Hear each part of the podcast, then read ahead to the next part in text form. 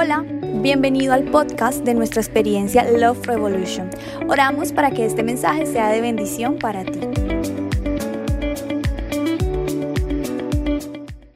Qué rico poder estar aquí disfrutando la iglesia, porque la iglesia no es para aguantarla, es para disfrutarla. Bienvenida a todos, disculpas a los que están ahí tal vez llegando ya no hay lugar. Eso es un bendito problema para nuestro equipo, es un bendito problema y damos gloria a Dios por esos buenos problemas porque nuestra iglesia quizás no es perfecta sin duda alguna, pero es saludable y eso es algo que amamos con todo el corazón. Así que de hecho es un buen anuncio porque de hoy en ocho días eh, íbamos a anunciar una segunda reunión, pero efectivamente creo, sospecho, pecho, presiento, siento, especulo, creo, que vamos a irnos con una segunda reunión de hoy en ocho días. Eso es bueno, ¿cuántos se alegran por eso? Creo que Bucaramanga no está aquí y vamos por Bucaramanga, ¿cuántos lo creen? Así que de verdad le la bienvenida a los que nos visitan por primera vez. ¿Cuántos nos visitan hoy por primera vez? Levanten la mano. Muy bien. Escuchen este aplauso, bienvenida a casa que le dan todos los que están aquí. Bienvenidos a casa, bienvenidos a casa. Qué honor tenerlos. Un amigo que viene desde el Banco Magdalena, qué bueno que lo tengamos acá, algunos que nos están visitando también de otras ciudades de Huila, hay alguien que vino de Huila, eh, bienvenida, y bueno, a todos los que nos acompañan de otras ciudades, veo que vienen algunos de Buenos Aires, Piedecuesta también, ¿sí? Pero hay que viene de Buenos Aires, Argentina, directamente acá, y yo quiero que se ponga de pie, Javi Samu, pónganse de pie. Cuando damos un aplauso a nuestro guitarrista, a nuestro pianista, los amamos, qué honor tenerlos en casa nuevamente. Se, completó la, la pandilla de fe. Muy bien. Gracias por venir, gracias por su paciencia. De verdad que estamos muy agradecidos con lo que Dios nos ha permitido hacer. Y un día le dije a, a, los chicos de nuestro equipo cuando estábamos en el anterior lugar, así toque sentarse en la tarima, lo vamos a hacer, pero vamos a darle espacio a otras personas. Sé que ya hoy están ahí en la tarima literalmente, pero eh, el próximo lunes en redes sociales estaremos anunciando el segundo horario. Muy posiblemente va a ser en horas de la tarde, porque sé que hay un público que si usted mira a su alrededor, quizás hay un público de la misma magnitud que no viene en la mañana y que es diferente. Así que en la tarde hay un público que nos ve y los saludo por redes sociales, que se conectan a través de línea y por cuestiones laborales no pueden estar. Así que bueno, eso va a ser algo muy lindo y, de verdad estamos contentos porque estamos creando espacio para más personas. ¿Cuántos quieren que esa revolución de amor llegue a más corazones? Amén. Muy bien, Juan capítulo 14, verso 1 es el mensaje que quiero compartir en el día de hoy. Un mensaje que sé que voy a echarle ganas, voy a echarle fe y como siempre decimos en casa, usted va a avivar, va a encender fe en su corazón para que lo que Dios nos va a hablar en esta mañana, usted lo reciba. Ya cantamos con una eh, pasión grande y como en casa honramos, le damos un aplauso a los chicos de la alabanza también, por favor, que la dan toda diario. Dice Juan 14, versículo 1, no dejen que el corazón se les llene de angustia. Confíen en Dios y confíen también en mí. Son las declaraciones que está haciendo Jesús justamente en este pasaje. No dejen que el corazón se les llene de angustia. Confíen en Dios y confíen también en mí. ¿Qué tal si cierra sus ojos, por favor? Y por un momento vamos a poder orar. Señor, te damos gracias por esta linda mañana. Gracias por la oportunidad que nos da de disfrutar la iglesia, Señor. En estos minutos te pedimos que seas tú hablándonos, disponemos, nos hacemos receptivos, Señor, para lo que nos quieres compartir. Gracias por cada familia aquí representada, por los niños de Lion Kids que van a ser instruidos en tu palabra, Señor. Y gracias por esta iglesia que no es una iglesia juvenil, sino generacional. Papá, todos son bienvenidos. Te damos gracias en el nombre de Jesús. Amén y amén. Como saben, me encanta contar historias y esa historia dice que una abuelita llena de fe salió del supermercado, pero en un momento se percata que su vehículo estaba estacionado y las llaves de su vehículo estaban por dentro, así que la viejita no sabía cómo poder abrir el vehículo. Y entonces pareciera que en un momento se llenó de angustia, pero ella en lugar de hacerlo elevó una oración al cielo y le dijo, Señor, por favor, te ruego, te suplico que me ayudes, tú nunca me abandonas, tú nunca me desechas, tú siempre me ayudas, así que cuando ella hace la oración, aparece un hombre super mega contra hiper archiestra ultra macropenta musculoso acuerpado. Imagínense como quien les está hablando en esa mañana y entonces se baja de la Harley y le dice necesito ayuda ella le dice sí. Entonces el tipo se baja se quita su chaqueta y comienza a hacer unas maromas y logra abrir el vehículo. La abuelita nuevamente levanta sus manos al cielo y le dice, Señor, gracias, muchas gracias porque enviaste a un ángel tuyo para ayudarme. En ese momento el Señor escucha la oración y le dice, abuelita, abuelita, no todo es así como lo dices. ¿Sabías que en realidad yo acabé de salir de prisión por hurto? Y entonces la abuelita se queda mirándolo perplejo, levanta sus manos, Señor, gracias por enviarme un profesional, Señor, para poder ayudarme. Ahora, yo creo que algo bonito de esta historia es que la abuelita no dejó que su corazón se le llenara de angustia. Jesús está viendo a sus discípulos, está predicándole a la gente que lo está escuchando y le dice, momentos difíciles van a acontecer. La Biblia dice, en este mundo tendrán aflicciones, pero confíen porque Él ha vencido el mundo. De hecho dice que no pocas, sino muchas son las aflicciones del justo, pero de todas ellas el Señor nos librará problemas, crisis van a acontecer, pero Jesús dice, no dejen que el corazón se les llene de angustia, confíen en Dios y confíen también Por eso el título de este mensaje es justamente, no tengan miedo. Jesús expresó que esos momentos difíciles en nuestra vida iban a llegar. De hecho, en algún momento Jesús está haciendo una oración al Padre y dice, Padre, si es posible, pasa de mí esta copa, pero que no se haga mi voluntad, sino la tuya. Qué interesante que la vida de Jesús, siendo Dios y siendo hombre, nos enseña que siendo Dios hacía lo sobrenatural. Jesús caminó sobre el agua, multiplicó los panes, los peces, cambió el agua en vino, Jesús sanó leprosos, Jesús levantó paralíticos, sanó ciegos. Los milagros de Jesús eran super mega contra hiper archi extra ultra macro sobrenaturales porque Jesús era Dios. Pero también siendo Dios, también era humano, era frágil, era vulnerable. Y él dice, Padre, si es posible, pasa de mí esta copa. Lo impactante de eso es que Jesús también tenía preguntas. Aún siendo Dios, pudo mostrar su lado humano, su lado vulnerable y saber que no tenía todas las respuestas. Por eso le dice al Padre, si es posible, solo si es posible, por favor, pasa de mí este trago amargo, pero que no se haga mi voluntad, sino la tuya. Así que una buena resolución que tenemos que entender en nuestra vida es que valentía no es ausencia de temor, sino es el temor que ya hizo sus oraciones. Valentía no es ausencia de temor, es el temor que ya hizo sus oraciones. Porque en la vida no vamos a tener momentos donde todo esté en orden. No vamos a tener momentos donde las cosas están 100% bien, no todo es color de rosa. No, la valentía es cuando tú y yo, teniendo temor, sabemos hacer esas oraciones al Padre. Entender que eso es valentía nos va a ayudar muchísimo. Ahora, el problema es que muchas veces somos sorprendidos, somos asaltados por el miedo. Me encanta quizás reconocer esta realidad porque post pandemia, una de las crisis más grandes o de los conceptos que se empezó a levantar fue el concepto de que los ataques de pánico están inundando a muchas personas. Yo recibo decenas de comentarios en mis redes sociales, peticiones de oración, de personas que dicen, yo nunca en la vida había sabido qué es un ataque de pánico. De momento comencé a sudar frío, de momento empecé a colapsar, de repente sentí un cortocircuito en mi cabeza y un ataque de pánico inundó mi corazón. Y entonces tratamos de buscar la ayuda profesional, que es importante, lógicamente. Tratamos de buscar ayuda humana, tratamos de llamar la atención en redes sociales, pero lo que siempre tenemos que vez tras vez recordar es las palabras de Jesús. No dejen que el corazón se les llene de angustia confíen en Dios y confíen también en mí. Porque buscamos lo tangible, ¿verdad? Buscamos llamar la atención de alguna manera, pero necesitamos recordar lo que Jesús nos enseñó. De hecho, como en Timoteo la Biblia dice, y es un recordatorio para todos, Dios no te ha dado un espíritu de cobardía, sino de poder, amor y dominio propio. Dios no te dio un espíritu de cobardía.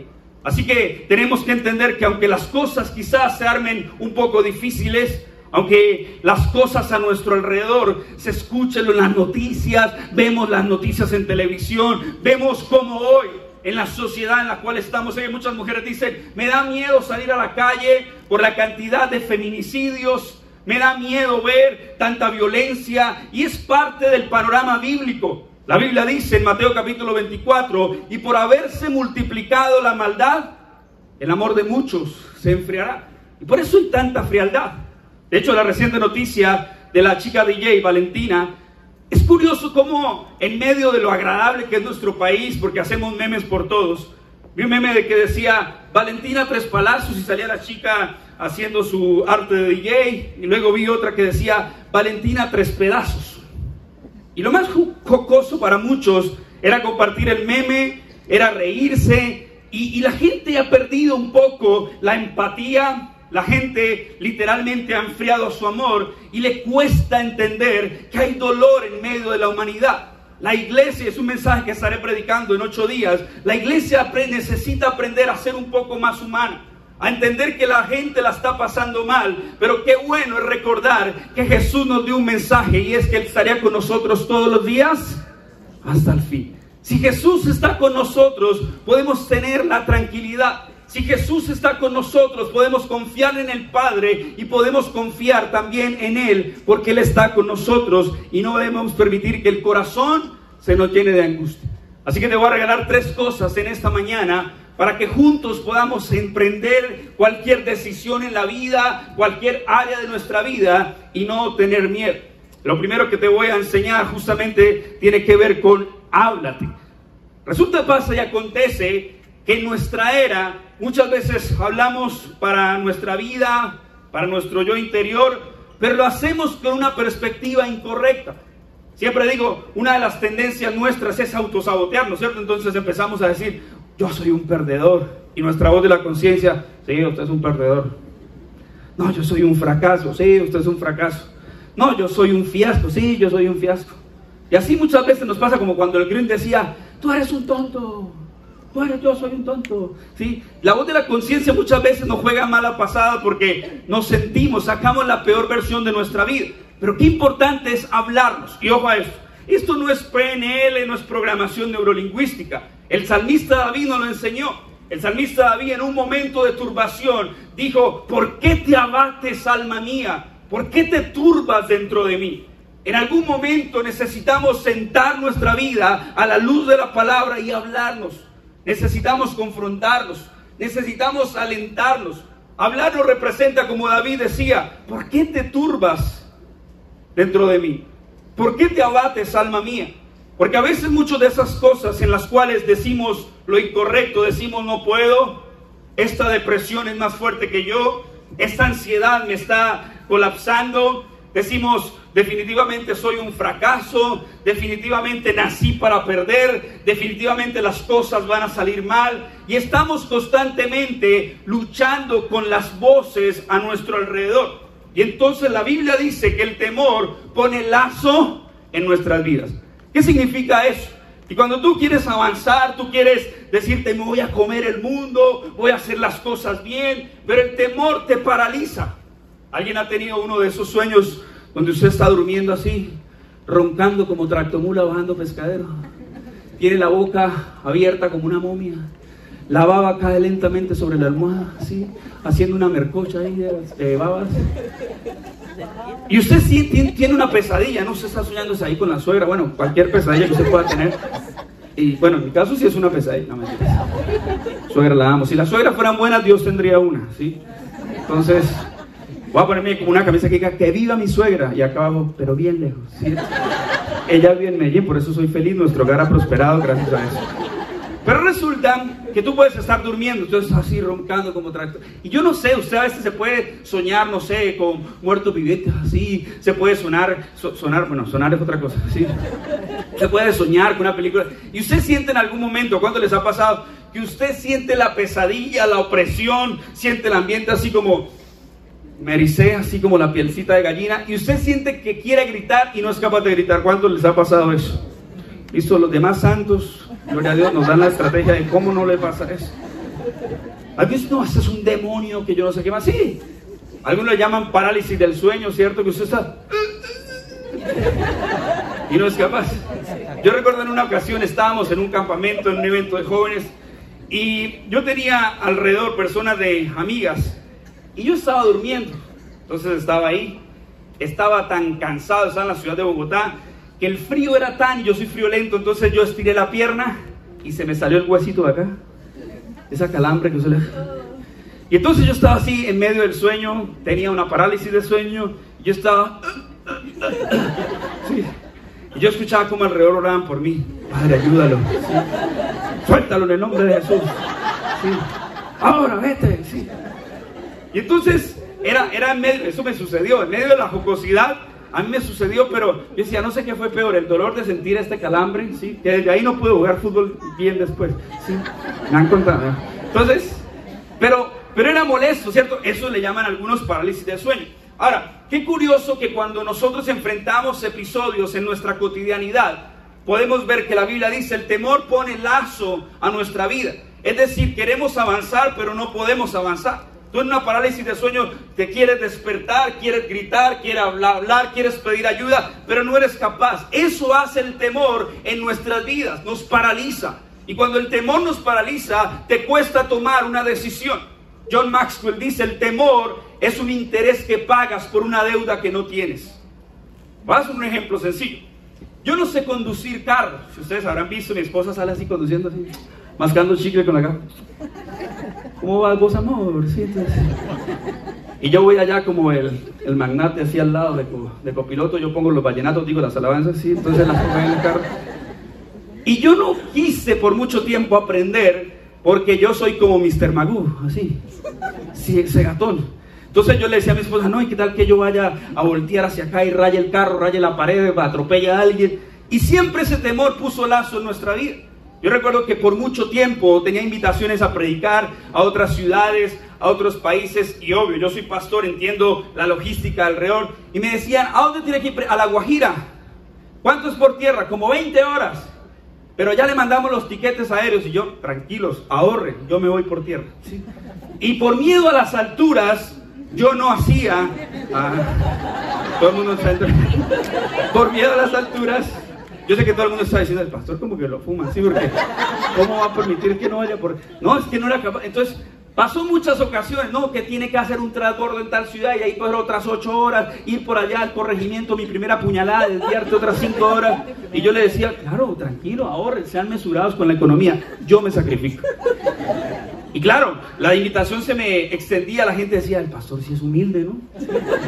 No viajaba por No, no viajaba porque me daba miedo volar. Entonces yo el primer día, cuando ya me casé, yo no podía tomar esa decisión porque viajé un par de veces solo, pero alguien me dijo, pastor, yo quiero que su esposa venga a predicar también. Y nunca lo voy a olvidar, fue Villavicencio. Y entonces yo le dije, Villavicencio son ocho horas a Bucaramanga, de Bucaramanga a Bogotá, luego casi tres horas hasta allá. Y yo le dije, sí, mándemelo por Copetrán, propaganda no paga. Y mi esposa dice, ¿y no nos van a mandar en avión? Entonces, para hacer la historia larga corta, fuimos en avión. Pero cuando yo me siento en el avión, mi esposa estaba así preparando toda su experiencia. Porque ella, ella en, la, en, las turbulencias, ¡uh! y avión se está cayendo, ¡uh! y yo con, el de al lado así. Pero mire que esto, yo, mi perspectiva era que yo me senté en el avión y yo pensé que el avión salía vertical 90 grados, como un cohete.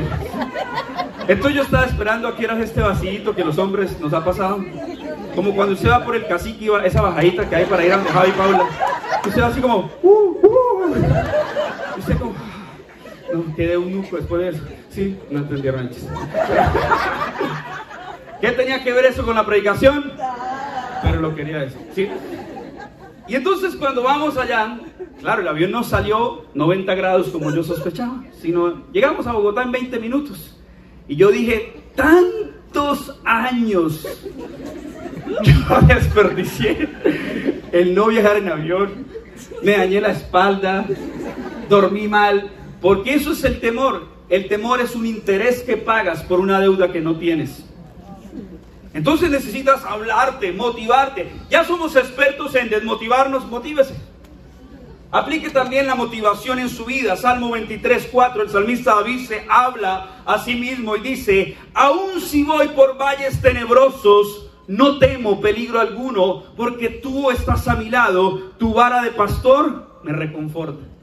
Qué increíble que en ese famosísimo Salmo 23, él habla en primera persona, en segunda persona, y la habla vez tras vez, dice, el Señor es mi pastor y nada me faltará, ¿cierto? Pero qué bonito como este verso 4 dice, aun si por valles tenebrosos yo voy, no temo peligro alguno, porque tú estás a mi lado, tu vara de pastor me reconforta. Saber eso en un momento de la vida es trascendental para que no tengas miedo.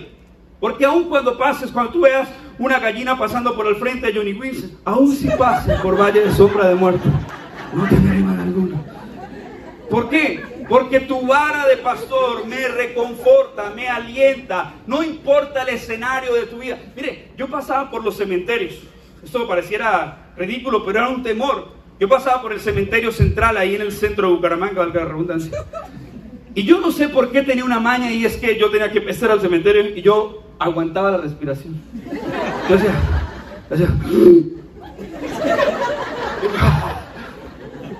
¿por qué? No sé, porque era un temor. ¿Cuántos de ustedes no han tenido fobias a algo? Ven una araña, por ejemplo, a Sara y Álvaro le encantan las arañas, hace grandísimas.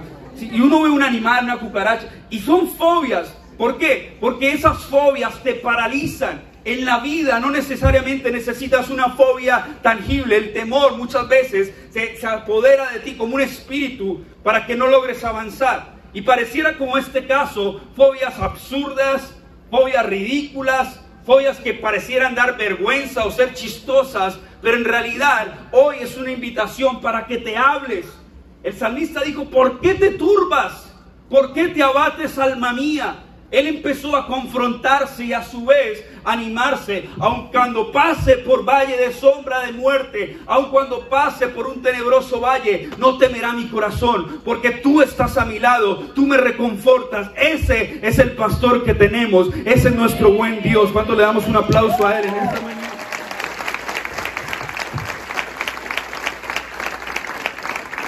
Ahora entonces necesitas hablarte.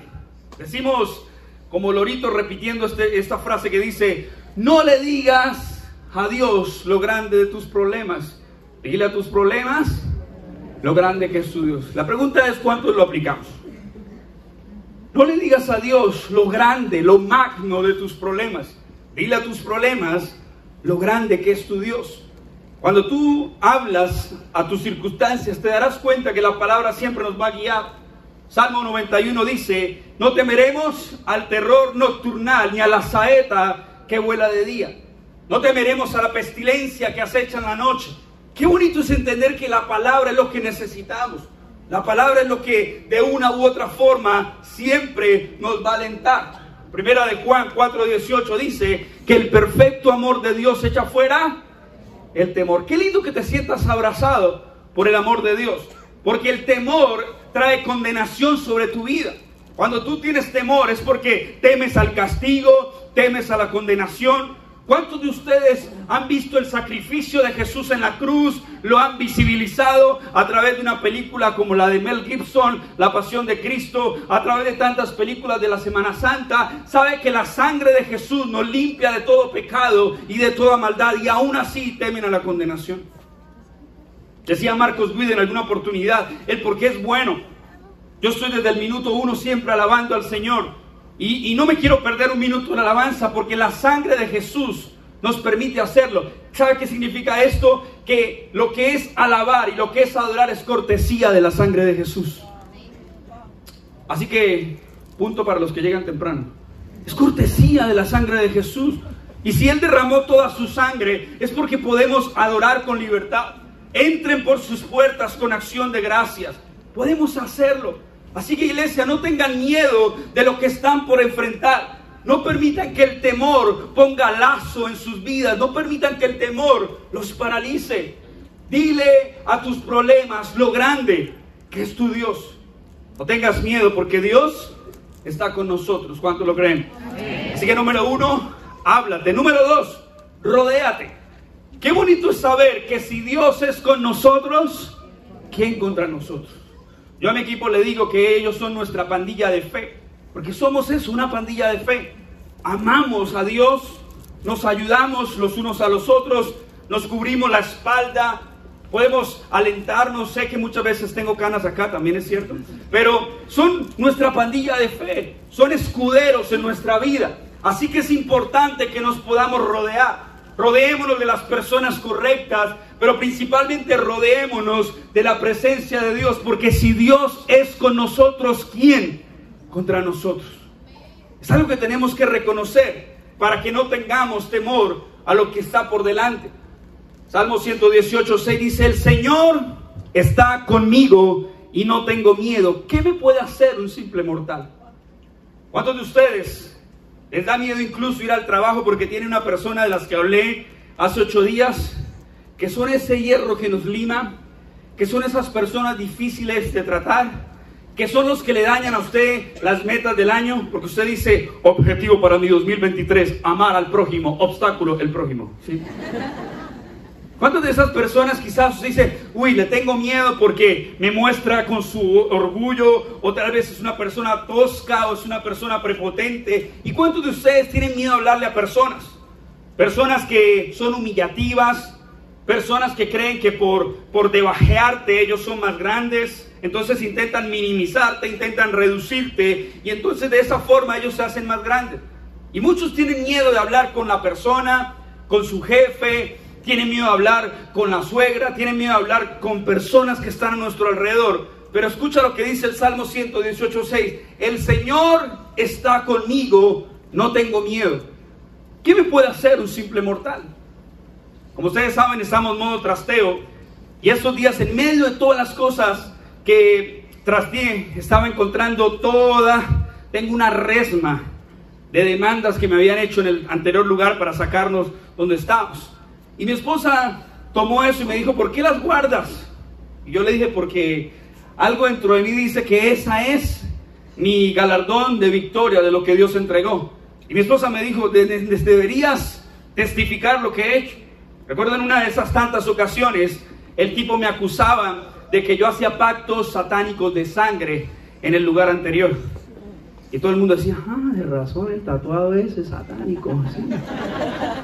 Y me hacían un montón de acusaciones. Un día con el equipo regalamos mute para toda la comunidad donde estábamos. Y la gente decía, no, ese mute tiene ahí, mejor dicho, un montón de quereme. Bueno, quereme no. Sí, otras cosas ahí. Y era acusación tras acusación. Tanta era la blasfemia y la calumnia que me tenían que en un momento el inspector de policía miró todas las calumnias, sonrió y le dijo al tipo, yo prefiero tener una iglesia en un lugar como este y no tener un parque lleno de marihuaneros. Y entonces en una ocasión dijo, no, y la policía ha entrado. Entonces, claro, en algún momento entró la policía, fue cuando estaba el paro nacional, y entraron allá, estuvieron hablando unas cosas, incluso oramos por ellos, pero cuando entraron ellos, ellos pensaron que nos iban a cerrar el establecimiento. Y entonces cuando entran, y no pasó nada y ve que al final me despido el policía, me da un abrazo, eh, qué sé yo. Ellos salen y no, es que cuando el policía llegó allá, donde usted lo viera, estaba allá el policía, nada es imposible. Y obvio el tipo le daba risa, el tipo decía, pero usted, oiga, pero usted tiene una cámara que lo chismosea todo lo que ellos hacen. Y literalmente en todas las ocasiones, llegó, y voy a contar este último, llegó la Secretaría de Salud, si hay alguien en este lugar, sálgase por prometer. Llegó la Secretaría de Salud, broma, broma, broma.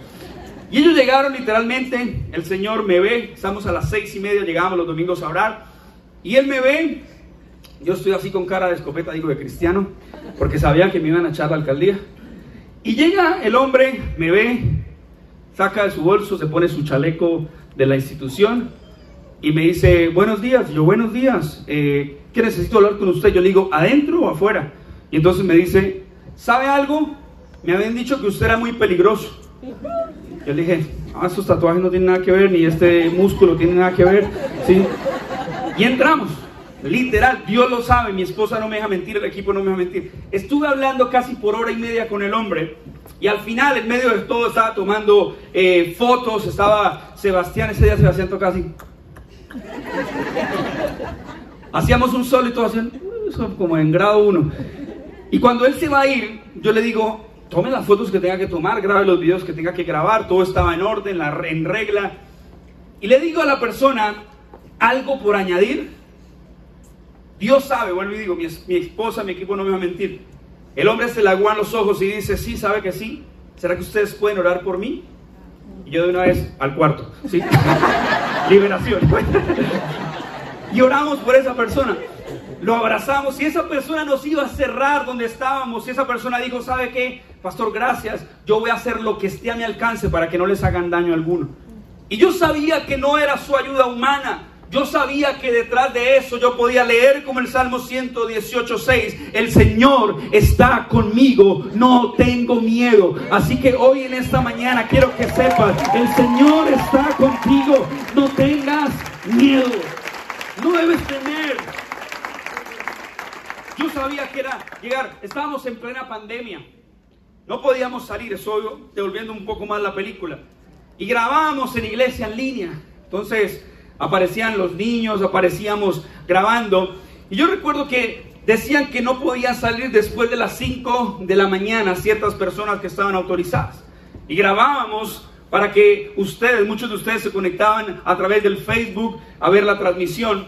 Pero un día nuestro cantante de la época, productor de la época, profesor de la época, era de toda la época, Carlos Niño, grabó un video y oh sorpresa, el video se le dañó. O sea que no había transmisión de la iglesia. Y nosotros nos fuimos a las 2 de la mañana, modo corruptos, en un carro escondidos a grabar ese lugar. Y había tanto temor a veces en nuestro corazón, pero una y otra vez yo me hablaba y me rodeaba de la presencia de Dios y de personas a mi alrededor para recordar que aunque un ejército acampe contra mí, no temeré mal alguno. Me rodeaba de personas que me recordaban que no importando que si el enemigo venía contra ti por un camino, la palabra dice que por siete tendrían que huir y que si vienen contra ti en formación perfecta, en desorden y en desbandada, tendrán que huir. Ese es el Dios que tenemos. Nunca estás en el equipo perdedor. Estamos en el equipo ganador, así que no tengas miedo. Un señor dice que llegó a hacer misiones a una selva y encontró que en esa selva habían caníbales. Entonces el hombre caminó, transitó la selva y se encontró de frente con que venía la tribu caníbal. Y él escuchó una voz de su interior. Él dijo, estoy muerto. Pero escuchó una voz de su interior que le dijo, aún no lo estás toma una piedra y golpea al cacique de la, no al cacique de la junta, al, cacique ustedes no respetan, sí, al cacique de la tribu. Es que en la vida hay cosas del alma que valen mucho más que el dinero, sí. Entonces él le dijo, estoy muerto. Sí, ese, Dios, por hacer estos chistes en sí. Ya, yo no vuelvo a contar chistes. Entonces, espere para que quede cool en la foto. Que las compré en los países. Entonces, él dijo, estoy muerto. Y escuchó una voz de su interior que dijo, aún no lo estás. Toma una piedra y golpea al cacique de la tribu. Entonces él tomó la piedra, venían hacia él la tribu indígena y golpeó al jefe de la tribu en la cabeza. En ese momento el jefe de la tribu cae muerto y él volvió a escuchar una voz que decía, ahora sí lo estás. ¿No lo entendieron? Después lo explicamos. Proverbio 29, 24, una traducción lenguaje actual dice, si tienes miedo de la gente, tú mismo te tiendes una trampa, pero si confías en Dios estarás fuera de peligro. Grabes este versículo para su día laboral. Grabes este versículo para cuando tenga que tomar una decisión donde esté rodeado de personas. Si tenemos miedo de la gente, tú mismo te tienes una trampa, pero si confías en Dios estarás fuera de peligro. Aquí tenemos algo enseñamos a los voluntarios respecto a cultura. Si en una pelea un tigre se enfrenta con un león, en una pelea uno a uno el tigre puede matar al león. Pero si un tigre mata a un león, cinco leones matarán cinco tigres porque el león pelea mejor en manada. Así que es importante que nos aprendamos a rodear. Rodéate de las personas correctas. La carga más pesada se hace más ligera si la cargamos entre varios. Puedes que tengas en tu vida una carga pesada. Esa semana tuvimos con mi esposa muchísimos ataques. Yo solo sonreí, puse un, estado en mi Facebook que decía, en mi Instagram que decía, sonríe y que el infierno se confunda. Porque es como si Dios me pusiera todo el escenario para probarme si yo realmente tenía el carácter que prediqué hace ocho días. Porque estaba en la de Gali donde nada me quería bajar de la cruz.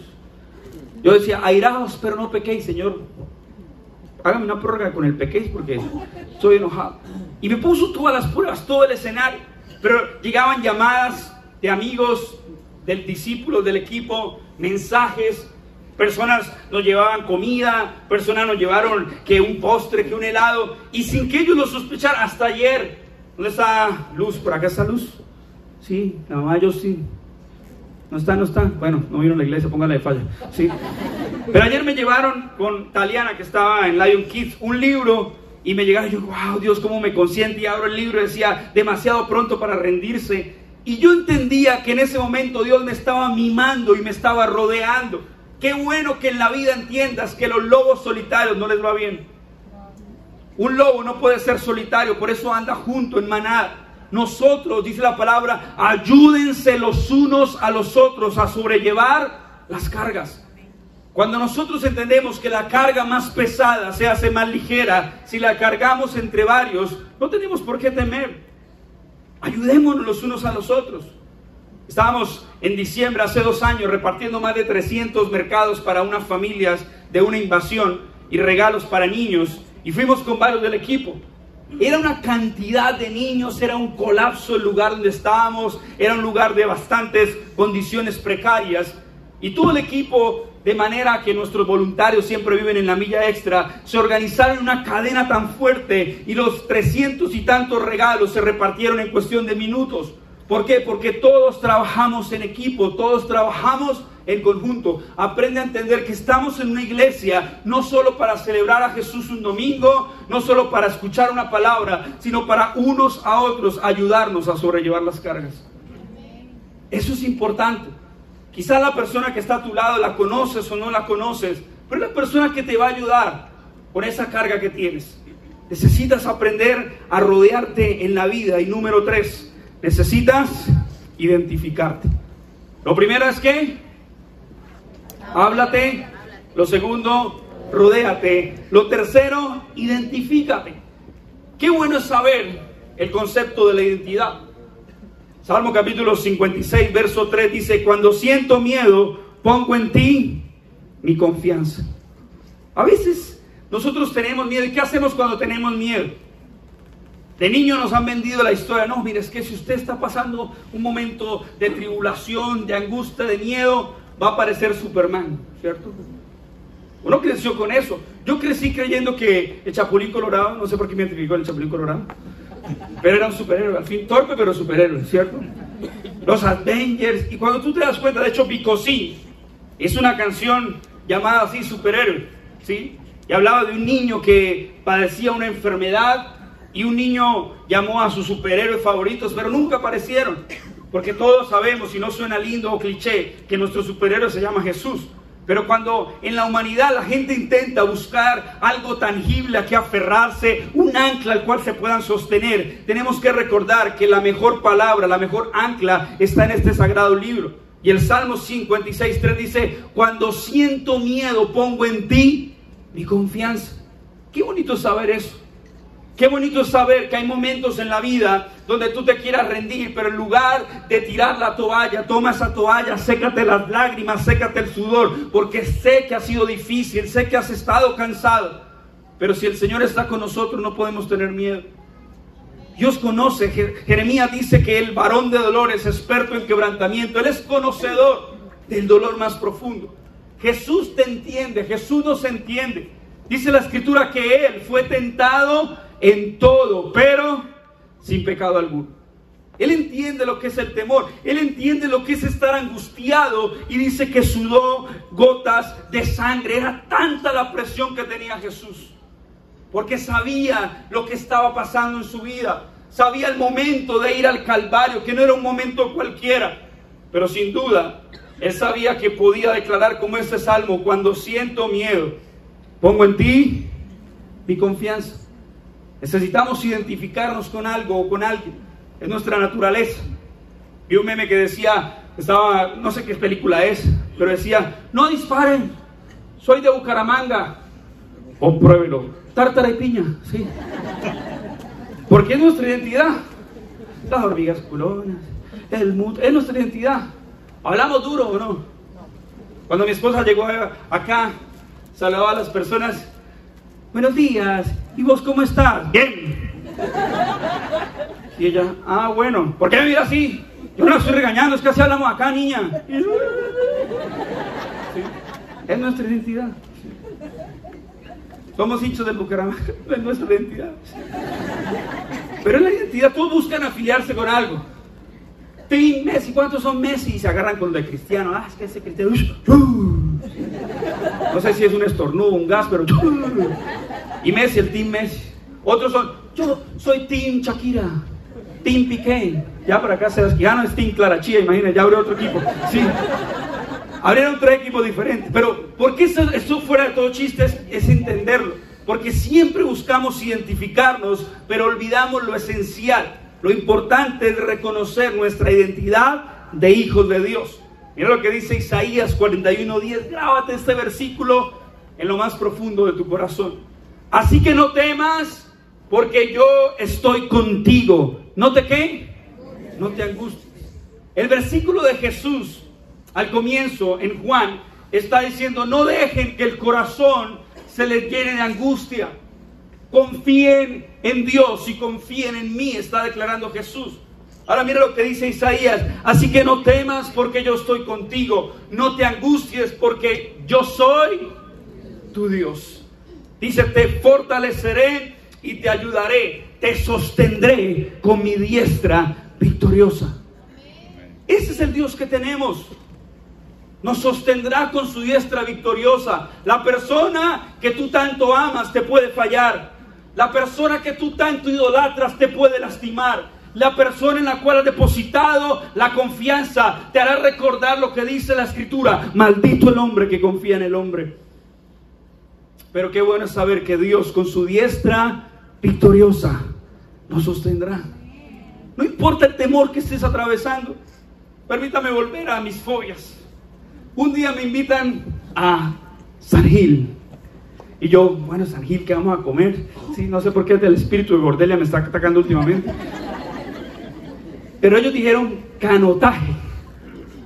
Mire, cada vez que yo voy a un lugar y planean, ya estoy tan cuchito, tengo, voy a cumplir 36 años, marzo 17, para que por favor recuerden esa fecha. Pero yo recuerdo que siempre que vamos a algún lugar, arman planes extremos y mi esposa es, ¡Uh! ¿quiénes se apuntan? Y yo al máximo plan extremo que he ido es cine 4D.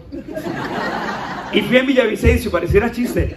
Había predicado siete veces el domingo y salí reventado, me senté en esa silla y estaban viendo Sin Sajo, la película. Y entonces la película estaban ahí disparando y todo, me caía agua, yo disfruté esa película durmiendo, pero fue especial. Eso es lo más extremo que yo he ido. Pero me llevaron a canotaje, a San Gil, y todos empezaron así felices, debo llevar este salvavidas, y todo el mundo lo decía, por protocolo lo tienen que llevar. Y yo empecé a observar que todos se pusieron un chaleco azul. Y yo veo por ahí un ángel de chaleco color amarillo. Yo dije, ese para mí. Porque si me he de ahogar, que me vean rápido. No pase como nuestro líder de producción que dijo, me da miedo morir en un río de noche. Y yo, ¿y qué si se muere de día o de noche? No, es que de noche no me ven. Pero bueno, es para otro día. Gracias, Merito. Entonces, yo creo que literal, no estoy aclarando, yo tomé el chaleco amarillo. Y entonces empezaron las instrucciones y el tipo así todo play. Bueno, vamos a ir por los lentos y por los rápidos. Y yo, no, suave, suave, suave. Píllate, píllate. No entendí. El caso es que me monto esa que yo dije, bueno, aquí van unos por la izquierda, tomaron las, los remos por la derecha y yo me hice en la mitad. Y entonces el hombre empieza a usar una terminología que para mí era desconocimiento. ¿Hacemos la licuadora? Y yo, no, yo me sé la mayonesa. ¿Cuál licuadora? Ah, no, la licuadora es que le empieza a hacer con los remos así, y eso se levanta y todos se caen. ¿Cuál licuadora? Yo tengo abogados en la iglesia, los demando. Y el tipo empieza, y vamos en lo rápido y todo, tragando agua y todo. Padre nuestro que está en el Yo tenía miedo, literal. Pero el tipo llega a un lugar donde están los rápidos, más rápidos del Veloz. Y todos empiezan a animarme. ¡Ay, qué rico! Y una, de las chicas era, ¡Uy, qué delicia! Mira, Y se tiró al agua. Y él dice, listo, aquí se bajan todos. No, no, no, no, no. Yo pagué para ir aquí arriba. No, aquí se bajan todos. Y empiezan esas bromas. ¿A cuánto le han hecho esas bromas que a uno no le gusta? ¿Sí? Bueno, si no se tira, lo tumbamos. Y yo, Dios mío, le impongo mano ya. Y literal, no exagero, yo hice esto. Yo, hice esto. Yo bajé una piernita. Esta es la balsa y yo quedé así. Y el hombre me, me toma con el remo y me empuja. Y yo me empiezo, tranquilo que sea, tranquilo que el chaleco no lo deja hundirse. Yo. ¿Y cuánto les hace? Ahora, en ese momento, el rápido me empieza a llevar más rápido para donde todos están lejos. Y entonces una de las personas dice, confía en mí, tranquilo, súbase. Y yo pues me subí, no le dan instrucciones, uno se sube. Dos minutos después él me sacudió y me dijo, me está ahogando y me botó más lejos. Yo empecé a tragar agua, que algunos dicen, no, mi pastor, el chaleco no le iba a hundir, pero yo estaba asustado. Y yo comencé a hundirme, pero qué increíble saber cuando el tipo que se supone que sabía, tomó el remo y dijo, tómelo. Y yo no sabía tomarlo, no con el mismo remo pegarle, pero tomé el remo y logré subirme, ¿cierto? Ahora mira este escenario en cualquier área de tu vida. Dios está diciendo, te sostendré con mi diestra victoriosa. La diestra de Dios no es una diestra perdedora, es una diestra victoriosa. Y si es una diestra victoriosa, no estamos en el equipo perdedor, estamos en el equipo vencedor. No somos víctimas, de hecho somos más que vencedores. Démosle ese fuerte aplauso, papá, por favor. Mira lo que dice, no te angusties porque yo soy tu Dios, ¿cierto? Entonces mira eso tan increíble, esta declaración, deja el versículo por favor. Esto lo aprendí en alguna oportunidad, no voy a decir que es mío, lo, aprendí, lo, lo leí y me llamó la atención. Este yo soy tiene un poder importante en cada declaración. Moisés, por ejemplo, tenía una misión y él tenía miedo de emprender esa misión. Y entonces dice, y cuando la gente me pregunte quién me envía, ¿qué les voy a responder?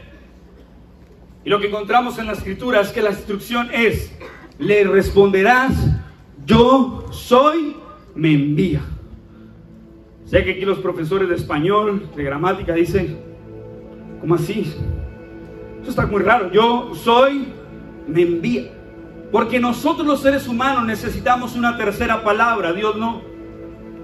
Cuando Moisés se le dijo, yo soy, me envía, él lo logró entender. De hecho, cuando vienen los soldados captores de Jesús en la tradición de Judas, vienen hacia él, preguntan, venimos por Jesús de Nazaret, porque él dice, ¿a quién buscan? A Jesús de Nazaret. ¿Y qué le responde Jesús? Yo soy. Y cuando él dice, yo soy, dice que los soldados romanos se van hacia atrás y se caen.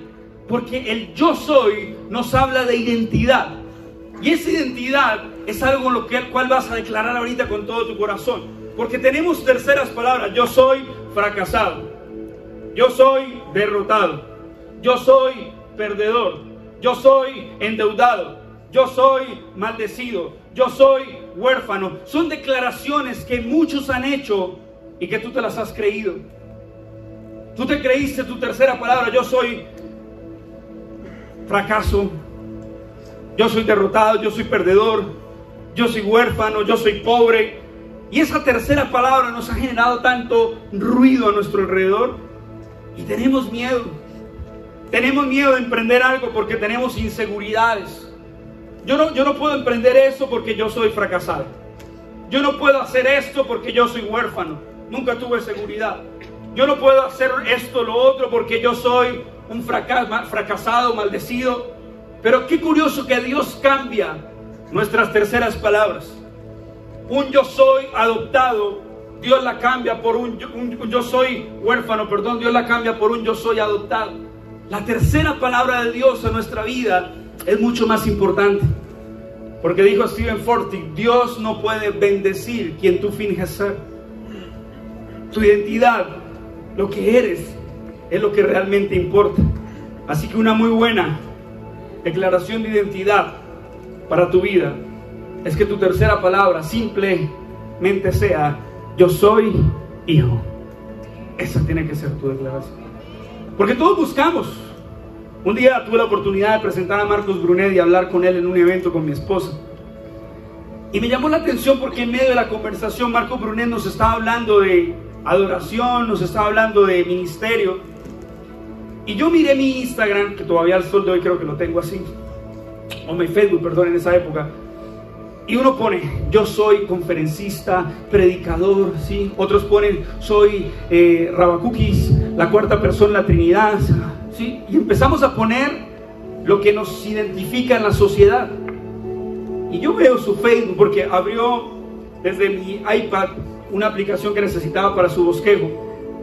Y yo le veo ese detalle tan increíble. Su inscripción, yo soy hijo. No puso salmista, no puso cantante, no puso director, no puso un montón de cosas, simplemente puso yo soy hijo. Porque el yo soy hijo es algo que cambia por completo nuestra vida. Así que mira lo que dice Ezequiel 3:9. Te haré inquebrantable como el diamante, inconmovible como la roca. No les tengas miedo ni te asustes. Yo no sé qué está por delante para ti en este 2023. El día de ayer, hace un mes, hice una llamada porque quería hacer un retiro con nuestro equipo de voluntarios de oración. Habíamos ido a un lugar en Barichara y ahí habíamos hecho un retiro, Dios nos dio una palabra que hoy se cumple, peces de muchos colores iban a ver en la iglesia. empezamos a ver de todo. Pero llamo a esta persona y me dice, Luchito, me detectaron un cáncer, fue sorpresivo, me quitaron los ovarios y empezó a hablarme de su proceso, pero de una manera natural. El día de ayer recibí una llamada donde me piden ir a orar, porque la desahuciaron de un momento a otro sin sospecharlo, en menos de un mes. La diagnosticaron con que estaba en la etapa terminal. Me fui hasta ese lugar y eran sus últimos minutos de vida. Obviamente dejaron entrar a varias personas y obviamente a mí como pastor para que pudiese orar por ella. Y ella solamente dentro de su agotamiento por la enfermedad, y había dicho a sus familiares que quería que yo fuera, que mi esposa fuera, ella nos quería ver. Y nosotros fuimos hacia esa habitación, oré por ella, le di un beso en la mano, en la frente. Y en medio de la oración, porque eran sus últimos minutos, yo le dije, no tengas miedo tranquila, ten paz, no tengas miedo. Ella con lo poco que podía hacer, lágrimas se derramaban por sus mejillas. Salgo de la habitación y está su mamá que no quiere verla en la condición. Era la mamá de ella y dice, pastor, le estoy orando a Dios que se la lleve. Porque ella no le tiene miedo a la muerte.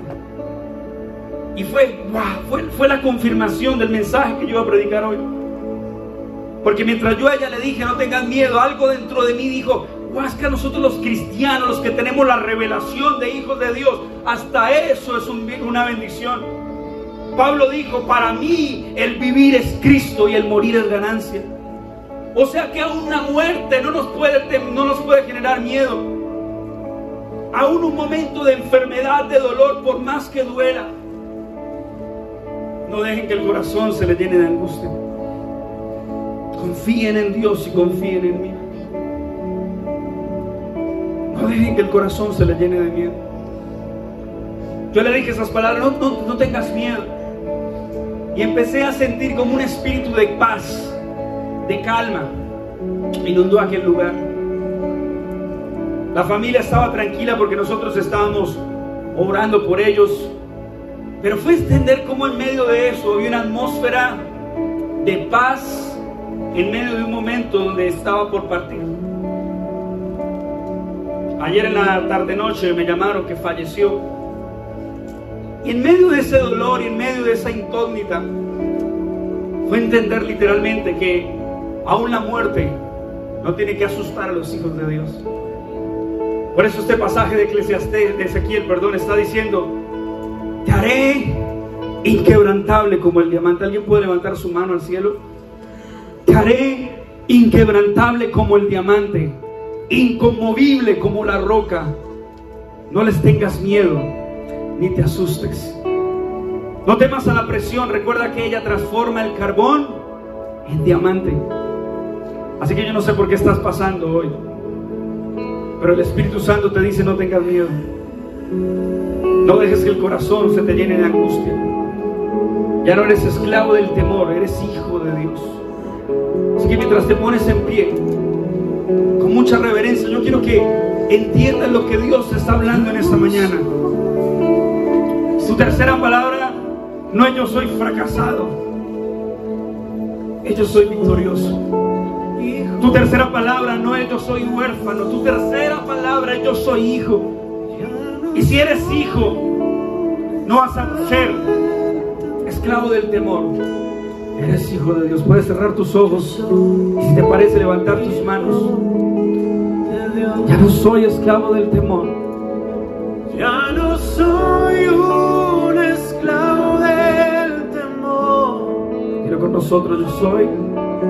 Yo soy hijo de Dios. Vamos, es una declaración por fe y por revelación. Ya no soy un Gracias por acompañarnos hasta acá. Esperamos te haya encantado el mensaje y haya retado tu vida. Recuerda que puedes encontrarnos en Instagram como arroba Love Revolution Call. Nos vemos pronto.